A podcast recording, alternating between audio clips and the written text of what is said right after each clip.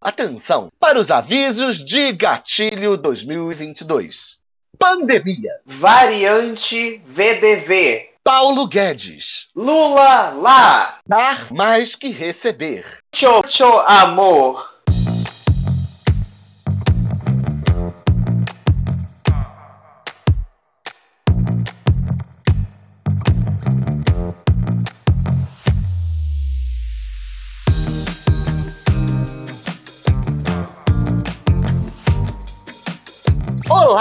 Feliz 2022, ou possível 2022, sei lá. Eu sou Melissa Lanche. E eu sou o Yanxi. E nós somos velhas. Ah, bom, inevitavelmente amargas. Inevitavelmente amargas, pois estamos no século XXI, quarto ano do governo Bolsonaro e uma subida enorme das pessoas contaminadas com Covid. Também vai ser pauta hoje, porque vamos falar do que prevê no ano que está se iniciando. Mas antes, a minha amiga pessoal, Yanxi, vai explicar para você que acabou de chegar nesse podcast pela primeira vez o que são as velhas amargas. Por favor. Tanto quanto Walter Mercato são pessoas que nasceram para o estrelato. Queriam aparecer, botaram umas coisas no corpo, umas capas e. A Melissa, principalmente, umas capas, uns brilhos e adereços e começaram a falar umas baboseiras. E esse é o nosso podcast. Baboseiras das Velhas Amargas. Gente, eu queria dizer, se você não sabe é Walter Mercado, fica aí uma dica. Netflix. Netflix tem um documentário perfeito, uma das coisas mais maravilhosas que eu assisti na vida sobre o Walter Mercado. É emocionante.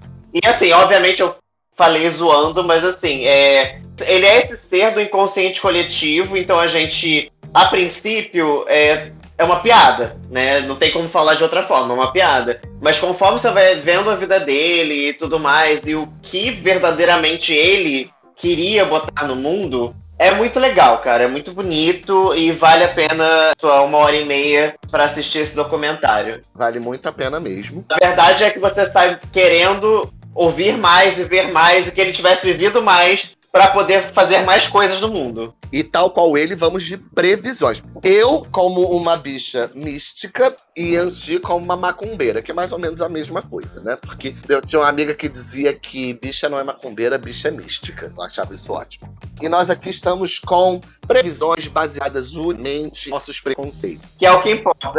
Este podcast é 100% opinião. E nós estamos aqui para falar. Eu podia até abrir um tarô, né, enquanto eu faço isso, mas eu não vou fazer, não, porque o tarô tá lá e eu tô aqui. Mas vamos lá. Yancy, vamos falar para as nossas ouvintes tão queridas, nossos gilozinhos. Eu amei gilozinhos, eu acho gilozinhos ótimos. As nossas gilozinhas, o que, que você vê para o amor? Quais são as previsões amargas para o amor? É, eu tenho percepções, eu tenho percepções sobre o amor, na verdade durante esses últimos dois anos de pandemia, eu sinto que muita gente, até pelo isolamento mesmo, ficou muito carente, ficou muito maluco, né, pelo, pelo isolamento e pela carência. Então, muitas pessoas, assim, começaram grandes relacionamentos durante a pandemia. Eu acho que isso não vai acabar.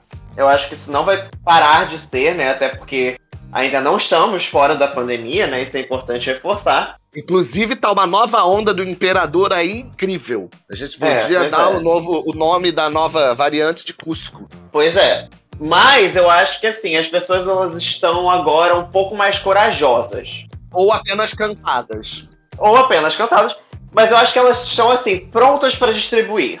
Mas eu queria dar uma, uma dica, um aviso para você, minha amiga Karen você, ouvinte, que de fato fez o negócio da quarentena, se isolou durante todo esse tempo. Não vá com muita sede ao pote.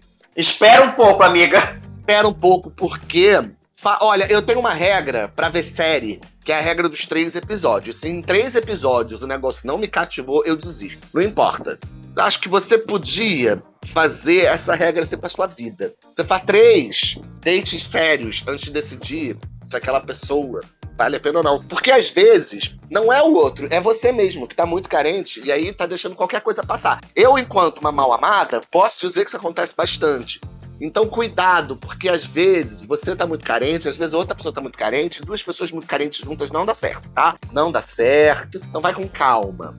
Vai com calma, permita que o amor surja na sua vida como um feijãozinho no algodão. Ah, é amor. Ah, ah. Nada de amor. Vamos falar de sexo. Não, não, tipo, não é nem isso, assim, tipo, gente, olha só, a verdade é que às vezes as pessoas não têm nada a ver uma com a outra, isso é uma, uma questão de, ah, eu tô aqui, você tá aqui, no final das contas ninguém gosta de ninguém de verdade. Na verdade, quando eu falei que as pessoas estão afins de distribuir, é porque assim, as pessoas estão distribuindo já. Elas estão indo para todos os lugares e, e nisso aí estamos falando de sexo sim, porque tá todo mundo assim, Nossa Senhora com sede, né? Com sede de vamos ver. E eu compreendo, tá? Não, não estou. Ó, zero julgamentos aqui. Estamos todas bem. Hashtag sedentas. Estamos sedentas, sim. Sedentas. Mas aí, sobre essa sede, né, eu diria, aguarde um pouco, porque ainda estamos né, na rebordosa do processo todo. Então, assim, não queremos tantas consequências assim. Consequências terão, porque já tá tendo, né? Já veio aí. Já veio aí. E sobre namoro e etc e tal, eu acho que assim, nossa cabeça tá boa. A sua cabeça tá boa. Não, a minha, por exemplo, não tá. A minha não tá. Gente, se você não tá conseguindo lidar nem com você mesma, como é que você vai lidar com outra pessoa? E assim, mesmo que a outra pessoa esteja muito bem, tá? Que eu acho pouco provável. Se ela estiver muito bem, ela é rica. Aí sim vale a pena um relacionamento. Não, e entrar num, num, num relacionamento de codependência num momento tão sensível emocionalmente, financeiramente, etc. É, e nós temos exemplos próximos disso, não é uma boa ideia. Não é uma boa ideia, né? Não é. Então, assim, não é que não pode, afinal de contas, quem somos nós? Afinal de contas, quem somos nós? Quem somos nós para julgar, né? Quem somos é. nós para julgar? Mas, assim, às vezes uma foda é uma foda, gente. Eu acho que essa é a minha mensagem de positividade. Mensagem de positividade. Você tá precisando muito liberar, libere. Eu acho que tem uma coisa que é eu acho que não sei se a gente falou nos outros podcasts sobre isso, talvez sim. Que é a coisa do. Existe a casualidade saudável. Positiva, né? Exatamente. Em que você pode dar aquela trepada bem da, da boa e sinistra, sentar do lado e até bater um papo, sabe? Sem que você tenha que, na verdade, né, expulsar a pessoa da sua, sua cama com copos de água e, e, e oferecendo para chamar o Uber da pessoa. É possível a comunicação. Então, assim, eu acho que é interessante também testar essas águas. Afinal, como diria Sandy, é possível ter prazer anal. Não, pera, não é isso. O que é imortal não morre no final. Se distante é assim, é isso. E afinal de contas, se a lenda dessa paixão faz sorrir ou faz chorar, não é mesmo? Quem sabe o coração. Sobre isso. E aí, já que a gente está falando de pandemia, as previsões para a saúde, a saúde do brasileiro. Será que finalmente a gente vai conseguir sair deste buraco? Porque veja bem, minha amiga pessoal, no final do ano nós fomos agraciados com mais uma gripe, que Sim. é a H3N2. Eu achei uma coisa ótima que como é que pode, não é mesmo? Duas moléculas de hidrogênio de, e uma de duas de hidrogênio podem fazer tão mal. Eu achei isso maravilhoso, mas enfim.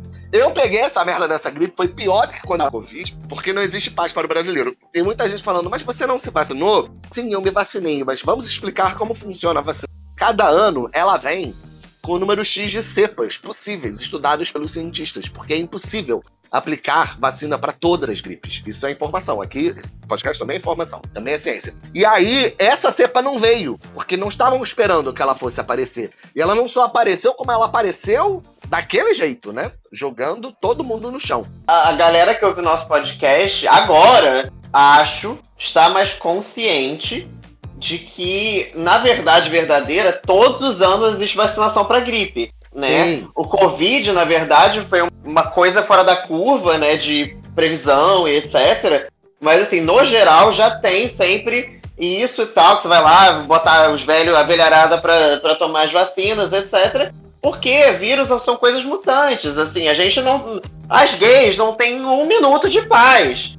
Porque os vírus estão o tempo todo mudando. Tal qual o cabelo de diva pop. Exatamente. Menos a Ariana Grande. É... Eu falei diva pop. Ah, sim, ok. Cara, então, eu acho, honestamente, que. E eu acho que isso nem é uma, uma posição negativa ou positiva, é uma posição meio neutra, na verdade. Que é tipo, cara, a gente vai ter que conviver com essas merdas. Sim. Nem calor, nem frio. Zero graus pra mim tá ótimo. Zero graus pra mim tá ótimo. Porque, cara, enquanto ainda estava num processo de estamos em pandemia, uma porcentagem muito grande de pessoas em home office, uma porcentagem muito grande de pessoas em casa, né? E uhum. o mundo, o mundo fechado é uma coisa. Agora que lentamente, que eu, eu, eu honestamente eu analisando, né, tipo, e tendo que trabalhar na rua e etc, não tá sendo tão lentamente, as coisas de fato estão é isso, tava tudo assim no, na porta, né? É, tipo, de 0 a 100. Na porta esperando. Então, assim, abriu a porta, é muito mais difícil você retornar, sabe? Porque as pessoas, as, as pessoas, as empresas, é, e, e, por aí vai, sabe? A gente também não, não vamos ser inocentes achar que, ah, nossa, as pessoas estão muito sedentas. Gente, o capital está muito sedento, todo mundo quer ter lucro, todo mundo quer, sabe, isso. Então, assim, o vislumbre e a possibilidade de que, ah, nossa, vai ter um lockdown de novo, ou então vamos fechar tudo de novo, não vou dizer que é impossível. Nada é impossível, até porque assim, até há pouco tempo a gente não vislumbrava que ia ter uma pandemia tal qual a gripe espanhola, né? Mas cá estamos nós. Cá estamos nós. Falando basicamente, literalmente 100 anos depois, né? Eu, eu, eu acredito. Ou alguma coisa nesse, nesse, nesses números. A diferença de que agora eu acho que tem mais negacionista do que na gripe espanhola. Não, teve muito negacionista durante o período da gripe espanhola. Eu não sei se temos é, historiadores né, que nos ouvem, mas se tiver, talvez a gente gostaria de ouvir um pouco mais sobre isso, porque a gente, não só a gente, né, mas é, o mundo tem memória curta, principalmente para esses eventos, né? Então eu acho que talvez a gente pudesse aprender um pouco com os nossos erros, mas o fato é que de fato a gripe espanhola, pelo que eu li, né, e eu acho que no começo da pandemia, inclusive a gente estava até se negando a acreditar. Comparando, né? Comparando e se negando a acreditar que a gripe espanhola é. e que o tempo da gripe espanhola seria o mesmo que o nosso. A gripe espanhola durou dois anos, tá? Só pra. É, a gente tá indo pro terceiro. É, pra você ver a coisa, né? Tipo, tudo bem que assim, há 100 anos atrás, eu tô chutando 100 anos, mas, né, me tem esse. É por aí, amiga, é por aí. Há 100 anos atrás a população mundial era muito diferente. Era, enfim, era outro mundo, né? Então, assim, não acho que se fosse melhor ou pior, mas era definitivamente diferente. Então, assim, como eu dizia, né, como eu disse no começo dessa história toda, eu acho que assim, no final das contas, a gente vai ter que entender que a gente vive nesse mundo com muita gente que está o tempo todo mudando e criando novas cepas e novas doenças e, e por aí vai. Né? Hoje em dia, quer dizer, hoje em dia não, a gente ainda tem países que saúde básica não é oferecida, na, na Ásia e por aí vai, e mesmo no Brasil, e e lugares do Brasil. É importante que a, a, pandemia deveria ter ensinado, e obviamente não ensinou porque nós estivemos no mundo capitalista, que se não está o mundo inteiro vacinado, não está o mundo inteiro protegido. E a gente vai demorar ainda algumas milhares de anos, sei lá, para as pessoas entenderem o básico. Que se não tem né, uma vacina para todo mundo, não adianta. E aí, não adianta nem, ah, meu Deus, esse lugar muito pobre não tem vacina, porque os lugares muito ricos tem gente burra que não toma vacina. E aí Sim. a gente tentou num processo de racismo científico e cultural, porque os cientistas da África do Sul identificaram a Omicron e ela virou a variante africana. Sendo uhum. que a variante não é africana, ela foi descoberta e estudada pelos africanos. Então, na verdade, está devendo aos africanos a identificação desta doença e ela foi identificada muito tempo antes na Holanda, onde está uma galera aí que não está se vacinando. Eu acho muito engraçado, gente, como é que as pessoas não se vacinam? É, pois é. Eu vi uma outra também ótima na internet. Eu sou bem aquela tia do Zap, recebe no Zap e repassa para vocês. Uai, mas por que, que tem tanta gente que é anti-vacina no mundo? É porque a mãe deles vacinou eles. Se não tivesse vacinado, tinha bem menos anti-vax no mundo.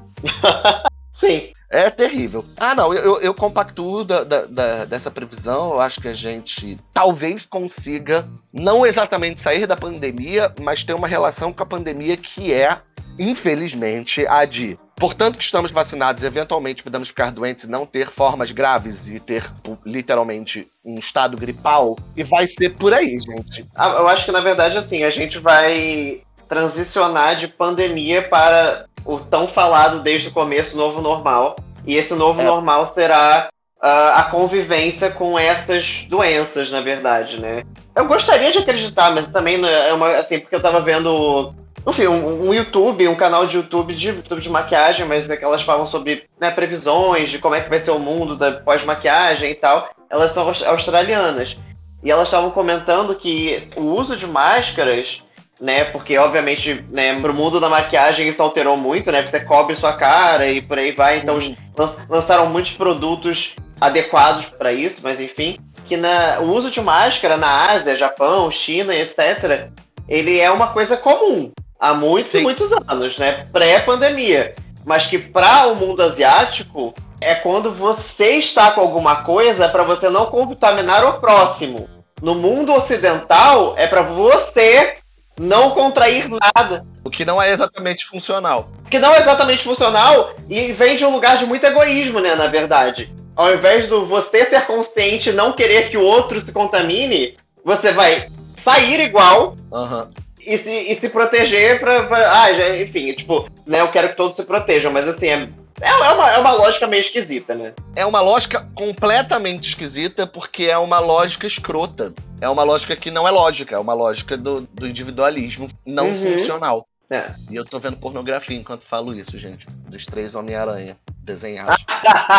Desculpa, apareceu aqui na minha timeline, tive que dar atenção. Mas é isso, haja saúde. Não, então, dito isso, vamos comentar essa situação. Nesse fim de ano, a gente teve duas festas da Verde Viadão e eu fui muito consciente dos meus anticorpos, porque uhum. já comentei isso algumas vezes que eu estou numa pesquisa da UERJ, então meus anticorpos estão bem ok em dia. E eu fui consciente de que ia rolar, possivelmente, uma positivada aí. Podia dar merda, né? Podia dar merda, mas que eu estava defendida o suficiente para, ok, se eu ficar gripado, eu vou ficar no meu cantinho. Se eu positivar, vou ficar no meu cantinho, não vou contaminar mais ninguém e tal. Inclusive, um casal de amigos meus não foi na festa porque testou positivo. Eu perguntei, mas como é que você tá? Tipo, ah, tô ótimo. Se eu fosse escroto, eu ia pra festa. Porque eu não tô sentindo nada. Uhum. E aí, certamente, gente escrota que não estava sentindo nada foi na festa. E, e gente que não sabia também, porque às vezes você não, não sabe. E estamos aí com um surto de viadões coronados, achando tudo muito surpreendente. Então, amor, para sua saúde, inclusive mental, não seja inocente. Seja consciente dos seus atos. Queria deixar sabe? claro aqui que a gente não responsabiliza a organização da festa. Claro que não. Eu responsabilizo o filho da puta que tava com o namorado. Olha, vou contar. Porque a Júlia, ela virou pra mim e falou: tá vendo aquele menino ali? Falei, tô vendo. O namorado dele testou pra Covid e ele está aqui. O menino podia estar negativado? Podia. Mas eu confio no menino que tá no lugar com o namorado com Covid? Não confio. Não confio. Não confio. Mas aí é o seguinte, né? A pessoa vai lá, mostra que tá vacinada, entra, os protocolos são esses. Mas essa pessoa devia ter um mínimo de noção. Porque ela fala, hum, talvez há a possibilidade de eu colocar outros viadões em risco. E se eu deixar para a próxima? Mas o fogo no cu da pessoa realmente é um problema. Então, assim, eu desejo tudo de ruim para você e todos os seus familiares do seu namorado também. Não, eu acho que também tem uma coisa. Hoje foi confirmado: o carnaval de rua do Rio de Janeiro não vai acontecer. Mas, assim, desde novembro, início de dezembro, já tinha esses boatos, porque em outras cidades do Brasil, Salvador, São Paulo e muitas cidades do interior, isso já estava definido, né? Que, olha, não vai ter porque não tem condições, porque principalmente na cidade do interior, né, não existe hospital, não, sabe? Não existe, né, tipo, leitos para toda essa galera ficar doente, o que que acontece? Ao mesmo tempo, né? Ao mesmo tempo, exatamente. Mas o Rio estava ainda firme e forte de que coisas aconteceriam. E aí eu tenho a impressão, não sei se você bebe dessa, dessa impressão, é que assim, com a possibilidade que o carnaval não acontecesse, como agora né, não vai acontecer, o povo foi com tudo no ano novo. Foi. E vai continuar indo, porque assim, carnaval está cancelado no carnaval, mas até lá vai ter um monte de cortejo saindo do Rio de Janeiro e as pessoas vão. E as pessoas vão, eu não tenho a menor dúvida. E eu gosto muito que, assim, o carnaval de rua foi cancelado, mas vai ser o carnaval do Simpla. Porque no Simpla, você consegue exigir para entrada nos lugares, saber que pelo menos as pessoas estão vacinadas no ambiente e que, uhum. portanto, se elas pegarem Covid, elas vão desenvolver formas menos agressivas e vão lidar com essas consequências em suas casas, né? Que é o que a gente está falando aqui sobre a previsão de saúde. A previsão de saúde é as pessoas vão ficar doentes, vão ficar menos doentes porque estão vacinadas, mas eu não acho que a pandemia acabou e eu não acho que a gente vai parar de positivar. Eu acho que as pessoas vão positivar, vão ter formas mais brandas da doença. A gente vai se vacinar ainda umas duas ou três vezes esse ano para a Covid, tá? Uhum. No Rio de Janeiro acabou a vacina de gripe, só em abril. E aí eu acho que em abril vem a, a cepa certa pra gente. E é isso, galera. Tomem suas vitaminas, façam seus exercícios, se alimentam bem, se alimentem bem, usem máscara para reduzir a possibilidade, mas o negócio é o seguinte: vamos positivar e vamos vacinar E se tudo der certo, ninguém mais vai morrer. A gente só vai ficar muito mal. E infelizmente não é o ideal, mas acontece. É a minha previsão é. Não, é, não, não é o ideal e é o que vai, é o que é, né? Tipo, eu acho que é o que é. O tipo de coisa que assim, é, é porque agora fica, as coisas ficam mais evidentes, mas assim, já não era o ideal, o maravilhoso antes, é, mas é porque o acesso a vacinas, medicina e etc, ele já era muito exclusivo. Agora assim, todo mundo sofre as consequências, né? Então, vamos se cuidar. Quem pode, se cuida, por favor. Sim, pelo amor de Deus, se cuidem. Evitem facilitar, não é mesmo? Porque a vida já está bem difícil para vocês facilitarem. Eu acho que é bem por aí. Então, nossa próximas, nossas próximas previsões são sobre política, Ai, política. Esse ano a gente vai reviver o trauma de 2018 e possivelmente com o Bolsonaro dispondo da máquina pública para fazer fake news, que essa vai ser a grande diferença. Fake news, assim, tipo, ele com certeza vai tentar novamente é, retirar a urna eletrônica para fazer voto impresso. Não, ele vai fazer um inferno. A gente sabe que ele vai, vai fazer um inferno. Cambridge Analytics. Ele já tá fazendo se fazendo de Marte, né? Agora, pós férias. Uhum. Pós férias que o presidente deveria ter, no caso. Nesse momento específico. E nem, assim, presidente não tem férias, é previsto isso, tá? Só para deixar isso bem claro. E ele decidiu que ele merecia férias para essas grandes várias coisas que ele fez, né? Nesses, nesses últimos Muitos. três anos e dois anos de pandemia, né? Então, realmente tá de parabéns. Cara, eu avaliando pesquisas e etc e tal, sem querer ser muito esperançoso, mas eu realmente acredito numa vitória do Lula. Não, então, eu acho que a diferença, eu ia até comentar isso, eu também acredito, acho que a diferença de 2018 para cá são duas.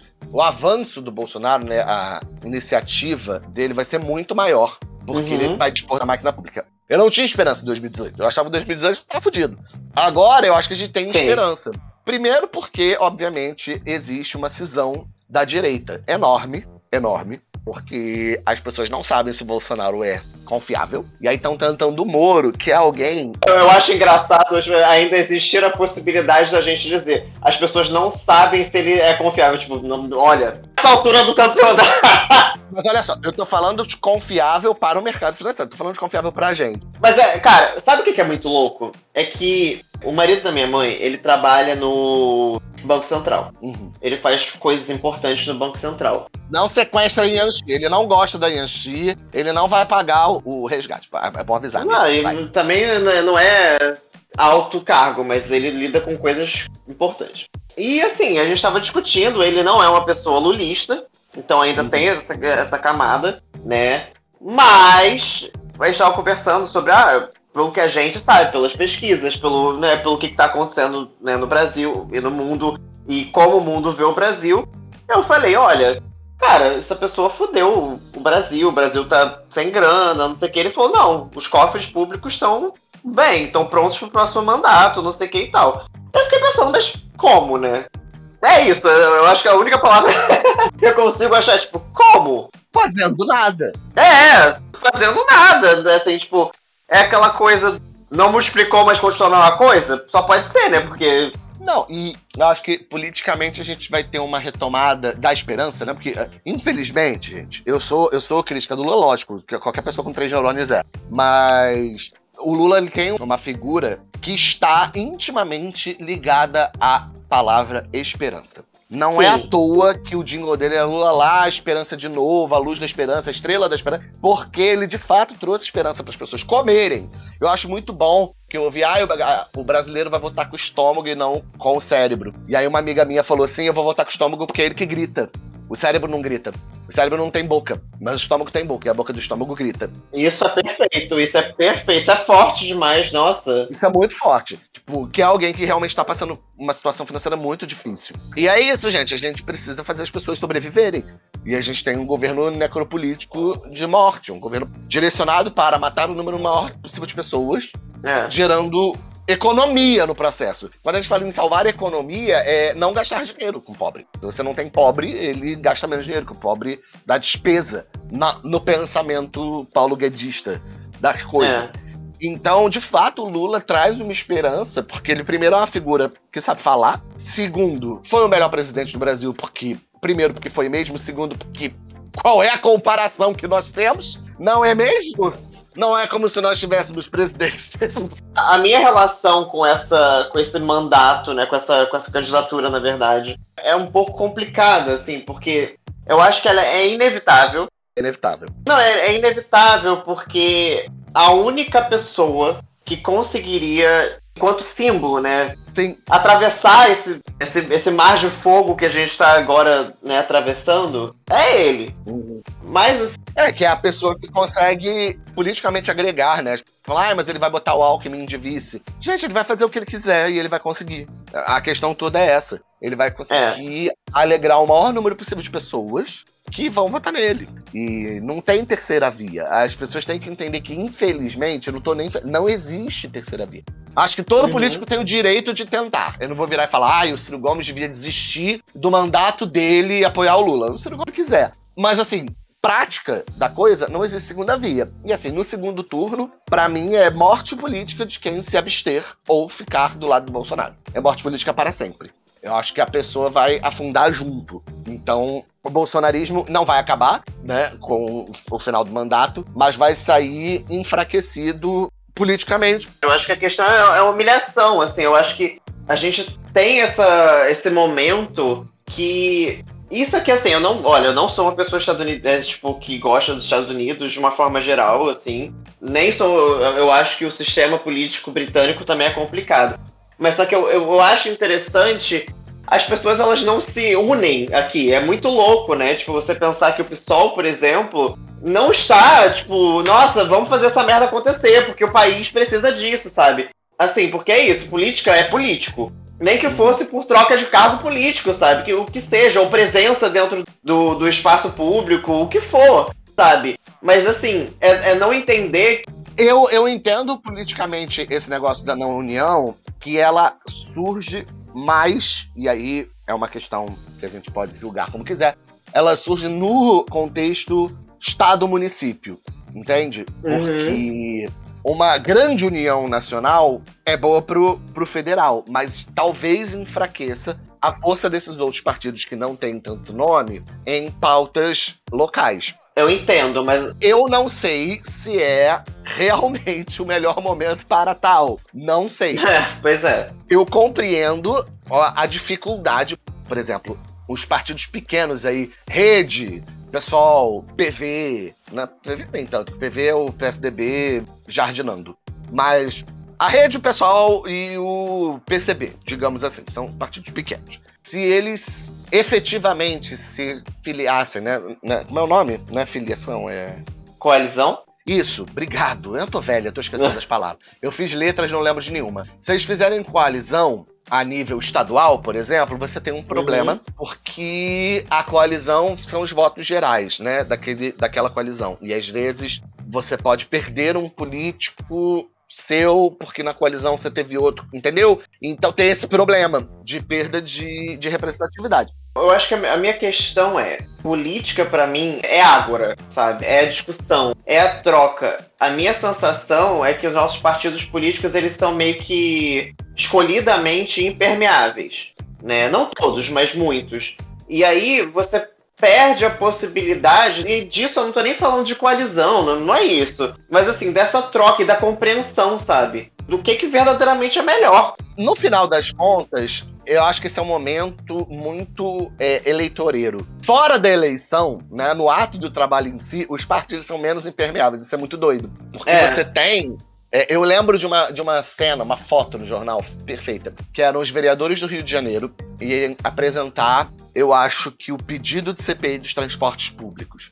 E Uhum, era a Verônica Costa, o Renato Cinco, uhum. alguém do PSDB, que eu não me lembro quem é. Era uma galera muito plural.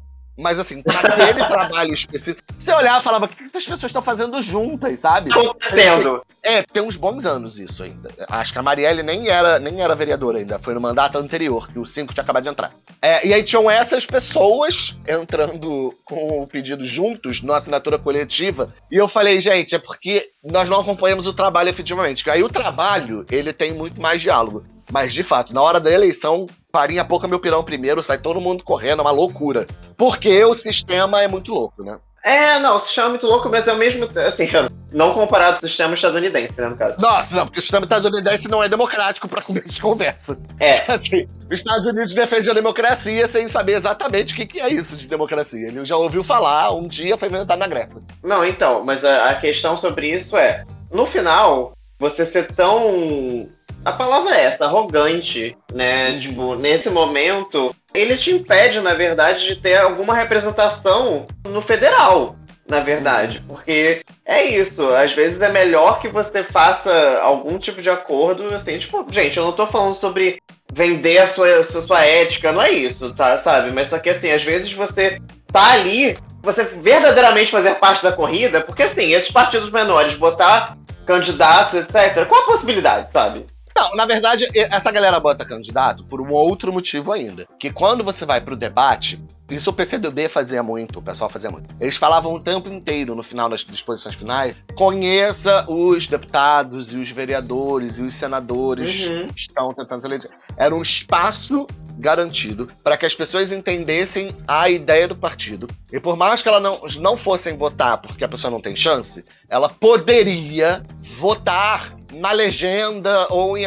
conhecer o político do legislativo desse partido, que é também uma jogada porque de novo, gente, o Lula vai se eleger, vai ser ótimo, mas não adianta a pessoa votar no Lula e num cara da igreja evangélica ao mesmo tempo. O que vai acontecer bastante. Então, assim. Pois é. É muito importante, mas a gente não pode, e é uma briga difícil de fazer as pessoas entenderem, porque elas acham que deputado não serve para nada, então eles votam em qualquer um, ou eles tipo, vendem voto, e enquanto a gente tivesse legislativo de bosta, fica complicado, né? E é tão uhum. incrível isso porque a oposição atual ao governo Bolsonaro, real, né? Porque tem a oposição que fala o Bolsonaro é mal e tem a oposição que vota contra o Bolsonaro, são duas coisas diferentes. Mas a oposição atual é minúscula. São a galera dos partidos ridículos. É o PT, pessoal, o PCdoB que não existe mais, parte do PSB, enfim, são pedaços, né, de partidos. Nem o PDT inteiro vota contra. E eles ainda conseguem evitar umas catástrofes maiores ainda do que a gente deveria estar enfrentando. Então, Sim. precisamos dar. Mais pra frente a gente faz um, um, um podcast político perto da eleição só as velhas políticas falando. Mas assim, é importante, desde agora, você botar na cabeça seus familiares, caro ouvinte, cara ouvinte, cari ouvinte, que não dá para votar em qualquer um para deputado, senador, estadual e federal, e senão a gente tá fodida. É isso. As previsões para 2022 envolvendo finanças. Yanxi, vamos continuar quebrados? Provavelmente. eu não aguento mais. Eu, eu preciso. Não, agora, momento, momento com Eu estou há dois anos sem renda fixa não estou uhum. efetivamente trabalhando. Eu preciso de uma renda, eu preciso fazer qualquer coisa. Gente, eu preciso de dinheiro. Não, eu, eu acho que assim, são coisas diferentes. Que é ter alguma coisa versus estar melhor. Porque é isso, assim, tipo, durante essa pandemia, os pequenos negócios, a maioria ou muitos, se fuderam. Então, para muita gente, acabou, basicamente. Agora, se a gente estiver vendo pro lado positivo da coisa, as coisas estão reconstruindo, né? E com a uhum. reconstrução vem essa força, né? Essa força de trabalho e tal. E gera dinheiro, mas se esse dinheiro não for reinvestido, é mais difícil, né? É mais difícil. Então, assim, eu, eu acredito, novamente, se a gente estiver no momento de reconstrução, sim, vai ter trabalho, vai ter pouco mais de renda para muitas pessoas, etc. Mas assim, não para sair assim, de um estado de tipo. É, não vai ser um momento de conforto, sabe? Não, é. Eu acho que a tendência é dar uma leve melhorada. Sim. Acho que a gente vai ver menos pessoas reclamando sobre estarem fodidas. Eu acho que é isso. É, acho que era isso. Acho que a gente vai ter outras reclamações. Porque a empregabilidade está ruim, o salário da empregabilidade está ruim também. E, para mim, sou pesquisador, corte de 98% nas ciências quer dizer que eu tô na merda, né? Então, uhum. vou tentar doutorado com agência estadual, porque a federal não existe mais, graças ao Bonoro. E aí é isso. Como estávamos falando sobre negócio de saúde, a gente vai ter que aceitar que esse é o novo normal e ele é absurdo eu não tenho mais condição de não dar aula em escola, né? Então lá vou eu tentar. Eu acho que agora a gente vai ter vacinação de crianças e adolescentes, dá para se sentir mais seguro. Porque uma coisa é você ir na festa de ano novo, que aí se você se contaminar, você fica no seu quarto 15 dias, tá tudo bem.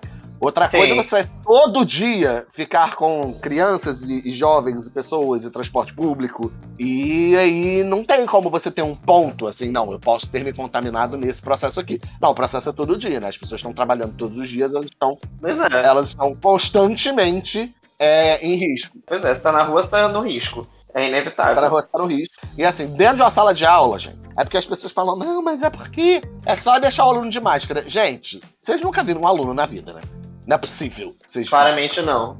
Não. Ai, mas na escola privada menos ainda, que ele vai falar: meu pai disse que não tem que tomar vacina nenhuma, eu vou ficar sem máscara porque eu pago seu salário. Aí tem que fazer aquele famoso processo. Não sei se eu já contei pra vocês.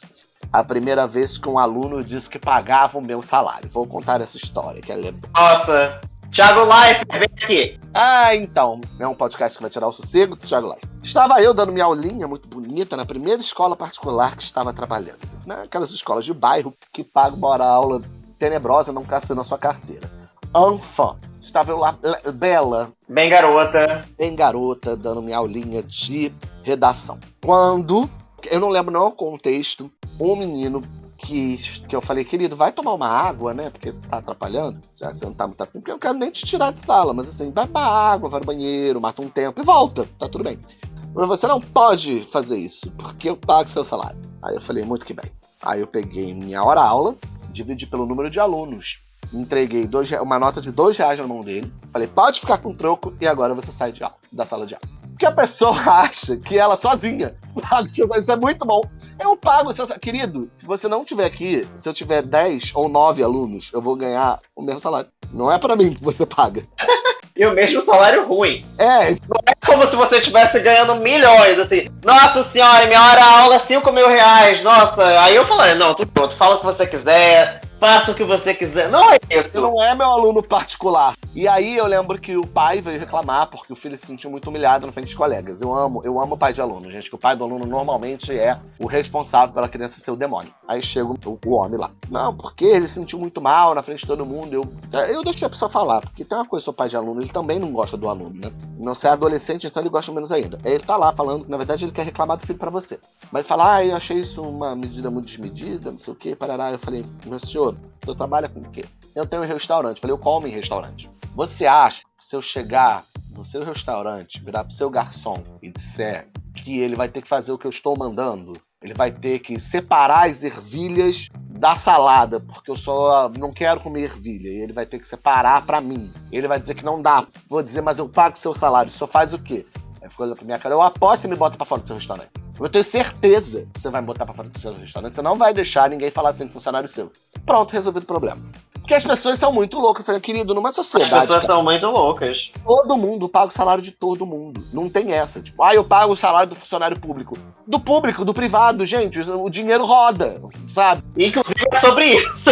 É sobre isso. Exatamente sobre isso. E tá tudo bem. Não tá, na verdade. Porque estaria tudo bem se não fosse isso. E mesmo se, eu acho que isso também é importante, mesmo se você de fato, se o aluno ou o pai do aluno pagasse de fato seu salário, isso é um motivo para você desrespeitar a aula, humilhar a pessoa, sabe? Tipo, então assim, voltamos àquela época em que o servidor ou a pessoa ela, ela era para ser humilhada. Pode botar a pessoa no tronco, então, né? Porque se é isso, É isso. As pessoas acham que é isso. Que o dinheiro compra não só a força de trabalho, como a pessoa inteira. E assim, e eu sempre falo com os alunos, gente, eu convivo com vocês no máximo cinco horas por dia. Assim, isso se eu der aula para vocês o dia inteiro.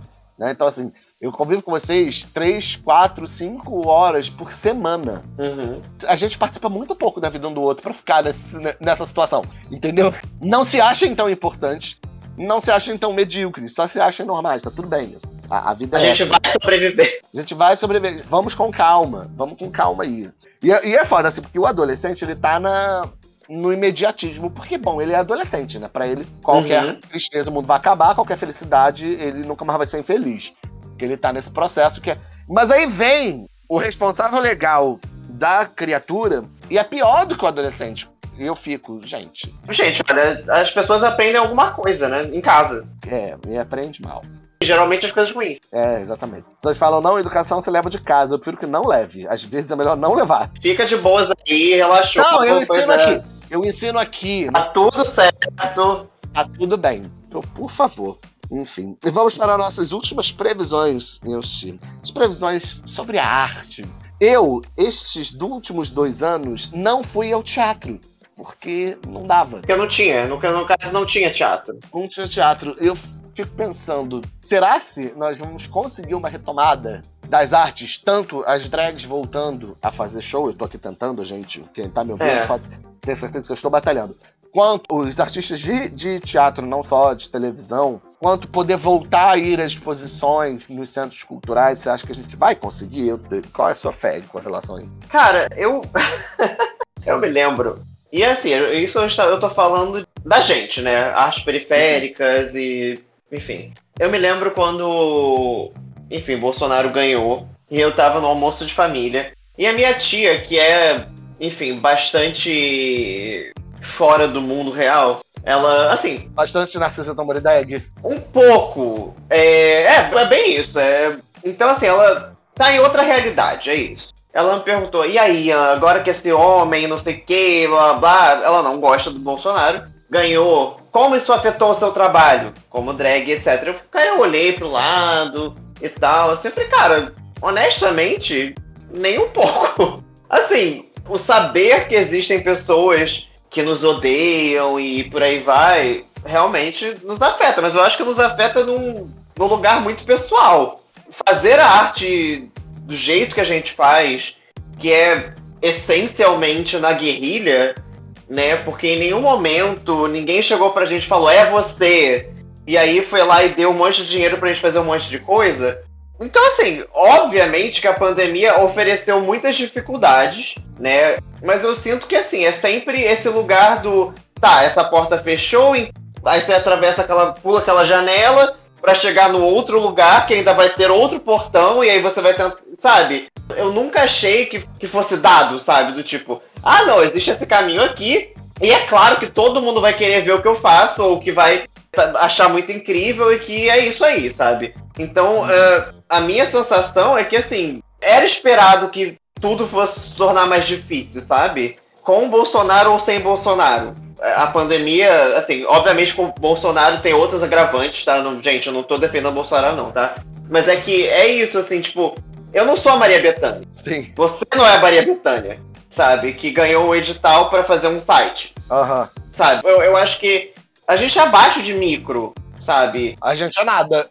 a gente é nada. Exatamente. Então, assim, se tornou muito mais fácil pro grande ficar grande e, e fazer coisas grandes, né? Então, a quantidade de lives de artistas maiores aconteceu e foi muito bom e foi muito bonito para eles e tal. Enquanto tava uma quantidade muito grande e maior, inclusive, né? De uhum. pessoas periféricas, de, de arte periférica, né? E eu digo drags, atores, todo tipo de artista, né? Dançarino, bailarino, Exatamente.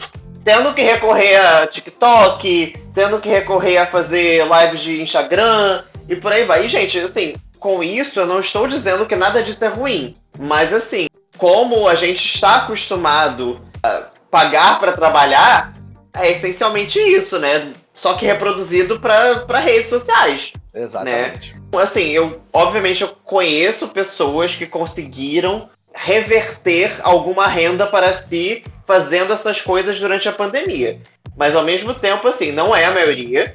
E eu não fiz essa matemática com essas pessoas, então eu não posso afirmar 100%, mas eu boto assim na balança. Tá, mas o que que ficou de fato, né? O que que, assim, o que que você não gastou e, uhum. né, efetivamente ficou para você, para você pagar suas contas e por aí vai. Então, assim, o que eu espero, e aí é 100% esperançoso e 100%. Mensagens de positividade. Não, é 100% esperançoso e 100% desviado da racionalidade que possuo. Eu espero que a gente.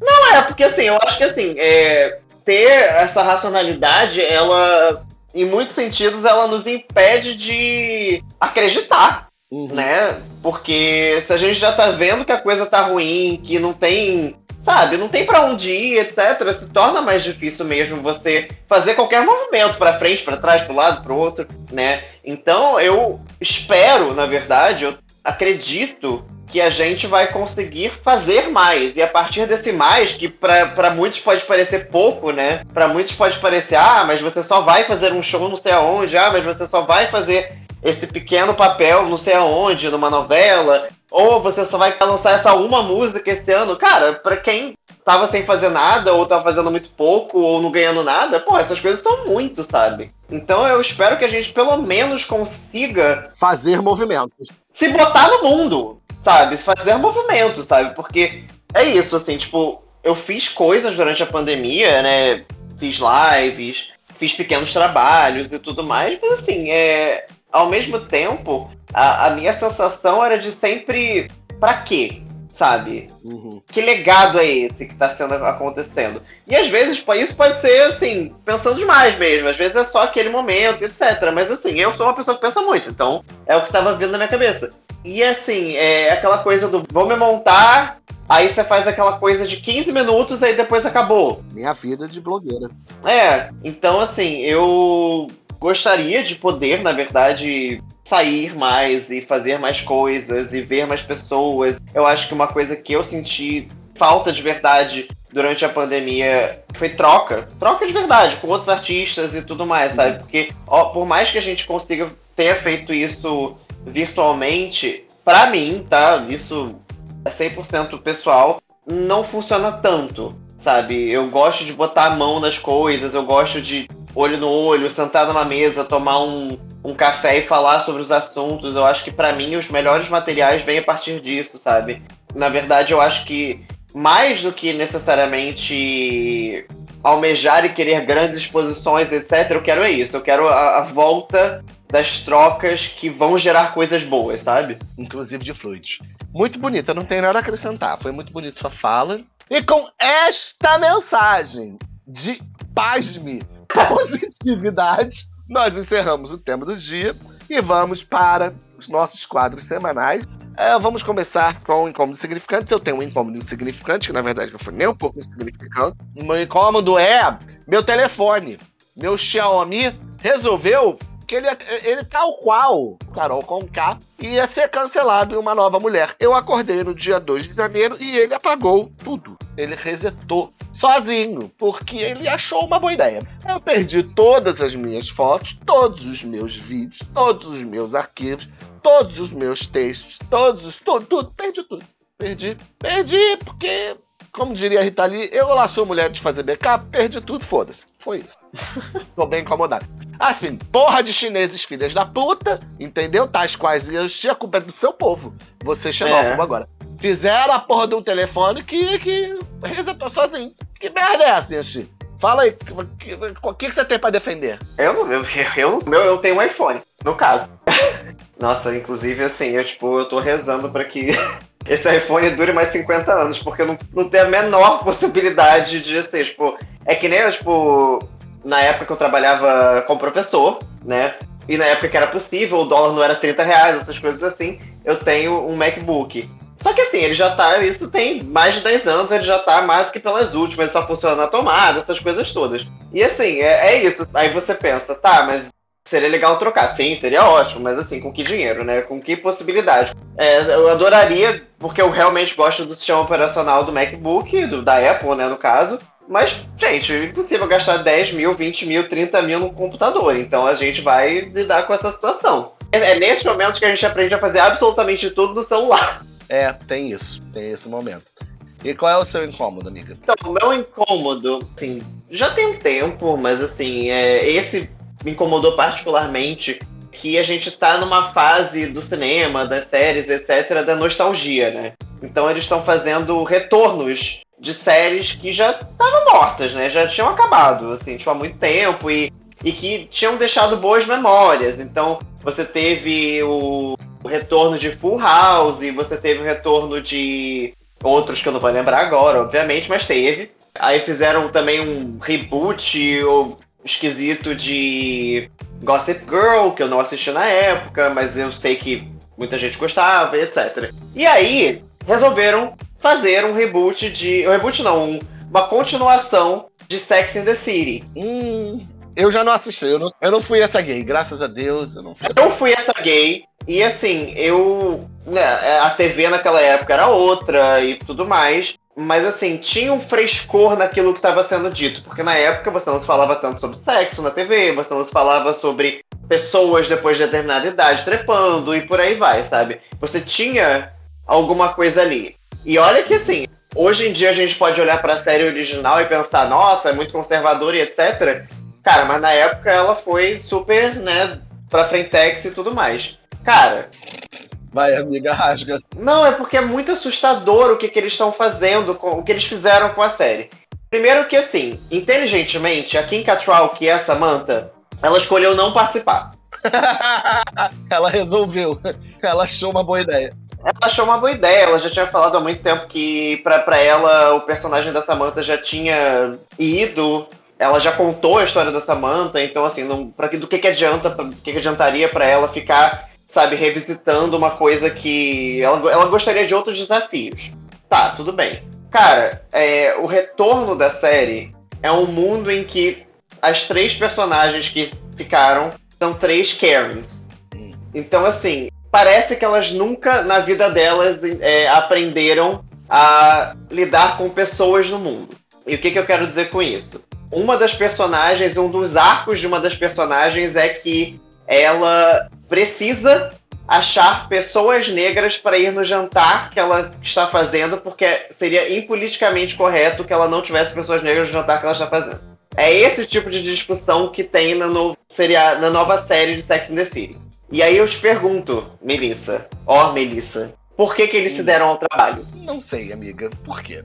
Conte para mim. Eu não sei, realmente não sei. Eu, eu não sei mais. Então, então assim, é, eu tenho visto muitas resenhas e discussões na internet, porque, assim, absolutamente ninguém está gostando disso, porque eles descaracterizaram os personagens de tal forma eles estão usando os ditos novos personagens que eles introduziram à história, que em sua maioria ou são pessoas de cor, tipo pessoas negras, pessoas chinesas, pessoas latinas, etc., para ensinar, ou pelo menos questionar, ou fazer movimentar a história, porque as protagonistas são incapazes de fazer isso. E aí, novamente, a gente entra naquela coisa do. As pessoas queer, as pessoas, né, os others, como a gente fala em inglês, eles são sempre introduzidos como aqueles que vão magicamente mudar o mundo do protagonista branco. Uhum. E assim. É sempre esse papel, né? É 2021, 2022, caralho. Sabe? E não, esse, o, que, o que é fascinante para mim é pensar que, pelo menos assim, no original, a Carrie era uma colunista de sexo, sabe? Então seria uma pessoa que, porra, tá no mundo, sabe? Tá, tá vendo as coisas, sabe? Não sei o quê. Cara, como é que ela se tornou essa pessoa? E assim, além de tudo, eles estão fazendo uma coisa que é tão retrógrado em Hollywood e, e, por aí vai, que é pegar essas mulheres que nem 60 anos têm. A Carrie, eu acho que tem 50 e alguma coisa. E estão tornando elas anciãs. Então, assim, é. Quase todas as discussões elas são baseadas de como elas são velhas. Nossa. Do nível de que no último episódio Gente, ó, spoiler, mas assim, grandes merdas vocês saberem de spoiler, porque eu tenho certeza que depois dessa resenha ninguém vai ver por nenhuma. Ou vai ver só pra ver o desastre. A Carrie teve que fazer uma cirurgia no, do quadril. Olha, mas até aí a Conga Bombreia também. Mas assim, é, é, é, sempre nesse contexto do eu sou velha. Eu sou velha, sim. Entendeu? Sim, Sabe? É muito. É absurdo. É absurdo. Então, assim, eu. Esse é o meu incômodo inconveniente. É, eu acho que assim, eles poderiam ter só não feito, porque as pessoas ainda teriam memórias boas da porra da série, sabe? Tem coisas que poder, assim, elas são boas naquele momento, naquele recorte, quando você tenta reviver, aí que tá o problema. Lá atrás, na nossa memória, a série era maravilhosa. Aí você traz essa nossa, nova. Gente, tem umas coisas que são assim, que estão no, no, na memória afetiva do passado e que lá devem ficar. Exatamente. Então, assim, eu acho que é, foi uma, um reboot desnecessário. Eu acho que as pessoas poderiam ficar amando a série como ela era e deixar que outras coisas e outros personagens e outras pessoas contassem essas histórias que sejam histórias de sexo, que sejam histórias. Porque assim, tá tudo bem. Uhum. Não, tá tudo bem, assim, tipo, eu acho que uma, uma, uma coisa que aflige Hollywood a cada década e não sei o quê, é, de repente o pessoal perde a criatividade, né? Então tem que retornar para essas coisas. E aí eu venho falar para você que, assim, uma outra série já lidou com questões sobre sexo e sobre idade, etc., muito melhor. Que foi Golden Girls. E que foi mais recente, né? Grace and Frank. Grace and Frank, exatamente. Efetivamente com idosas, né? E... e com muito mais frescor, sabe? E assim, com assuntos que realmente fazem sentido para pessoas velhas e tal. E assim, pessoas de 55 anos não são velhas. Não assim, são velhas. Pra, não. reforçar esse fato, porque porra. Sim, a Grace e Frank elas estão na casa dos 70, 80, né? E aí são, de fato, as questões que envolvem sexo, dependência, viver a vida quando mais velhas. Parece até o quê? Que são, são personagens gays, que com 55 anos aí sim, né? Na idade gay, 55 anos, é aproximadamente 3.044. 3.044, a pessoa já está pronta para deitar no caixão dela e morrer. Deitar no caixão dela e morrer, mas assim, amiga, eu gostaria de pa participar de sua resenha, mas eu não vi nem Sex and the City, quiçá essa nova série, mas eu não, não vi nem 0,1 pessoa falar que isso foi bom. Não, é, tipo, ninguém, é, tipo, acho que pelo menos todas as pessoas com quem eu tenho falado não gostaram. Acharam lixo. Acharam lixo. Tem pessoas que, acharam que não era tão ruim porque elas não tinham visto o original. Aí viram o original, entenderam por que, que eu tava reclamando. Mas assim, não existe uma resenha do tipo super positiva, do tipo, nossa, essa, esse era o retorno que estávamos precisando. O frescor e a modernidade. Não. Exatamente, não, não teve, não veio aí. Não veio aí. Então vamos elogiar coisas agora que a gente já se incomodou. Vamos, vamos elogiar coisas. Você tem um pequeno elogio? Pequenos elogios. Eu... Ah, eu tenho pequenos elogios. Que é, curiosamente, para famílias escolhidas. Famílias escolhidas, assim. Não, eu, é porque assim, a gente teve. Bom, a gente já mencionou no começo do podcast, ou em algum momento do podcast, sobre essa via de viadão que aconteceu. E assim, foi tão legal, porque depois de tanto tempo. Não, não são as pessoas da via, não, são as pessoas da, da minha casa. Depois de muito tempo, é, é como se. Não vou, não vou dizer que é como se nenhum tempo tivesse passado.